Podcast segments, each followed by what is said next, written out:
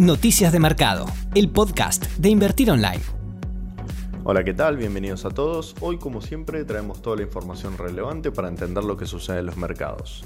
En el plano internacional vamos a hablar de tres cosas. La primera, información europea sobre los depósitos de ahorro, el paquete de medidas que buscan aprobar y el índice de confianza económica. En segundo lugar, Estados Unidos, bajan los casos de coronavirus y aumenta el gasto en consumo de los hogares. Y por último, el plano corporativo internacional con información sobre Facebook, Twitter, Boeing y Gilead Sciences. En el plano local hay mucha información empresarial sobre Pampa, la Bolsa de Comercio de Buenos Aires y PGR, también de Telefónica, Telecom y Telecentro. En cuanto a la renta fija, tenemos el resultado de la licitación de letras del viernes y en el plano macro vamos a hablar sobre el estimador mensual de actividad económica de abril que acaba de publicar el INDEC también hay información nueva sobre la renegociación de la deuda y los resultados del balance cambiario del mes de mayo. Según el Banco Central Europeo, el miedo tras la probabilidad y la magnitud de una segunda ola de la pandemia ha llevado a un aumento descomunal del ahorro por parte de consumidores individuales. Desde el inicio de la pandemia, los depósitos de ahorro se incrementaron en un 136%. Christine Lagarde, la presidenta del banco, afirmó que la recuperación será gradual, secuencial y moderada, tras un nuevo pronóstico de 8,7 puntos de caída del PBI para la región este año. Según datos del Departamento de Trabajo publicados el viernes, los gastos de consumo de los hogares estadounidenses subieron un 8,2% en mayo comparado al mes anterior, una muestra de que la economía de Estados Unidos comienza a recuperarse del impacto del coronavirus. Este incremento de los gastos es superior al esperado por el mercado, que era del 7%. Sin embargo, los analistas admiten que no es probable que ese avance se sostenga en el tiempo por una caída en los ingresos que se calcula se va a agravar cuando millones de personas dejen de recibir los subsidios por desempleo el mes próximo. Facebook y Twitter apuntaron hoy una apertura a la baja tras el anuncio de varias empresas que dejarán de poner publicidad en sus plataformas por no controlar los mensajes de odio, antirracistas y homófobos de los usuarios.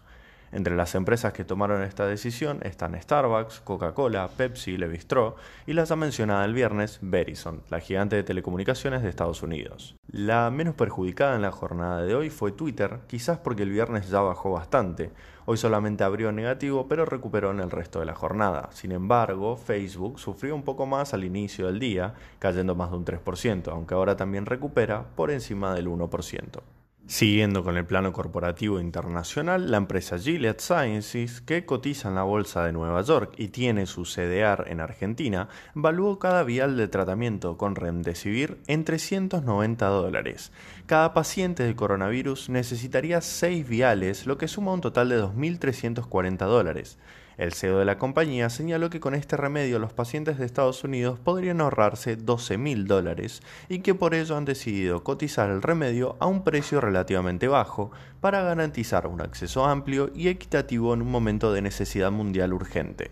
La Administración Federal de Aviación permitirá la reanudación de los vuelos de prueba del Boeing 737 MAX este modelo quedó suspendido en marzo del 2019 cuando tuvo dos accidentes en cinco meses en el que murieron 346 personas en Etiopía e Indonesia. Las acciones de la compañía en este momento suben más de un 13%. Con respecto a la renta variable local, la Bolsa de Comercio de Buenos Aires informó que otorgó la prórroga para la presentación de los estados financieros intermedios y anuales con fecha de cierre 31 de mayo y 30 de junio, de acuerdo a las disposiciones de la CNB.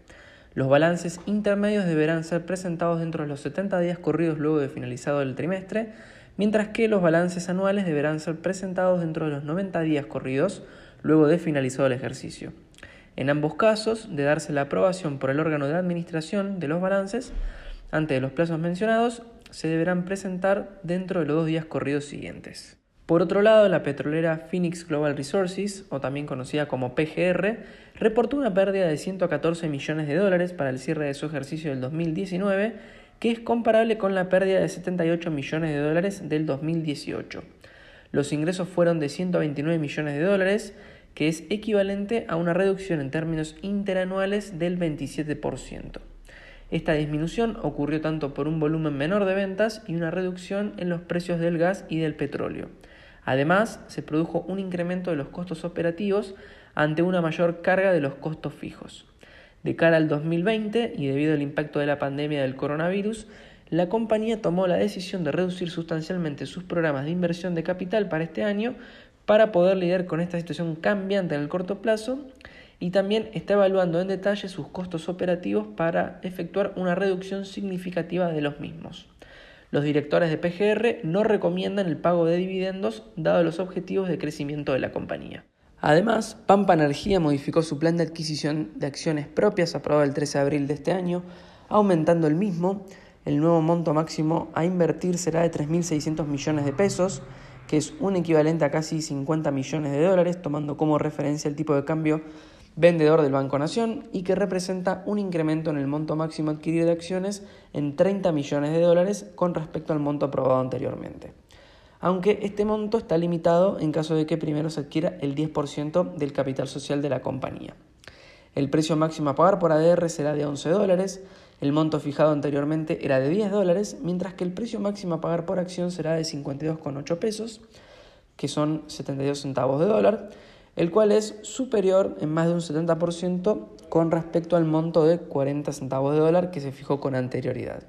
La compañía además inauguró la ampliación de la central termoeléctrica Genelva, ampliando la generación de energía de la misma en 380 megavatios, convirtiéndola en el ciclo combinado más grande del país. Las obras demandaron una inversión de 350 millones de dólares y le permitirá cubrir el 7% del consumo de energía del país. Por último, Pampa Energía informó que en línea con la baja de la calificación de la deuda soberana argentina, Fitch Ratings resolvió modificar la calificación de riesgo de las obligaciones negociables de la, de la compañía con vencimiento en 2023, 2027 y 2029 a escala internacional de triple C a triple C. La Subsecretaría de Acciones para la Defensa de las y los Consumidores imputó a las empresas Telecentro, Telefónica y Telecom, a las que acusó de incumplimientos en los servicios técnicos, faltas administrativas y demoras en las entregas de productos. Acorde al comunicado del organismo, se detectó que el 22% de las denuncias de mayo fueron relativas a problemas con servicios de comunicaciones. En cuanto a la información de la renta fija local, según informó el Ministerio de Economía, Argentina colocó el viernes un bono ajustado por inflación y dos letras del Tesoro de corto plazo en pesos por un total efectivo de más de 27.800 millones de pesos. El 53% de las ofertas recibidas se concentró en letras a descuento, LEDES, con vencimiento el 11 de septiembre del 2020, a una tasa de interés anual del 30,4%.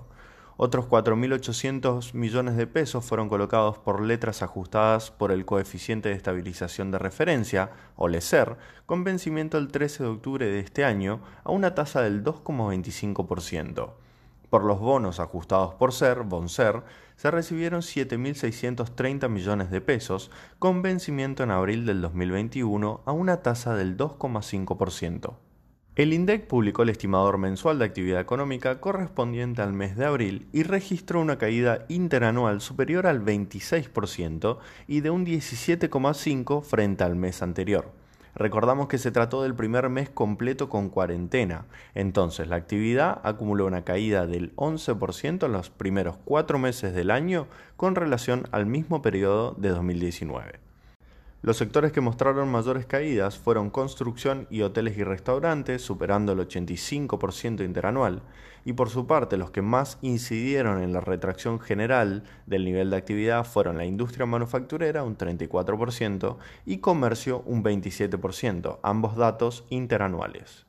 De acuerdo al informe cambiario publicado el viernes por el Banco Central, en mayo se duplicó la cantidad de personas que accedieron al mercado de cambios para ahorrar en moneda estadounidense de 1.2 millones de personas en abril a 2.4 el mes siguiente.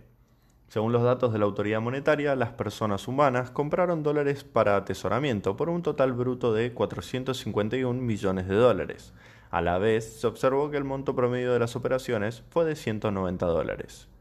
Paralelamente, las personas humanas gastaron 83 millones de dólares en concepto de gastos con tarjeta en el exterior y realizaron transferencias de fondos a cuentas propias en el exterior por 32 millones de dólares, en parte contra débitos en cuentas locales en moneda extranjera.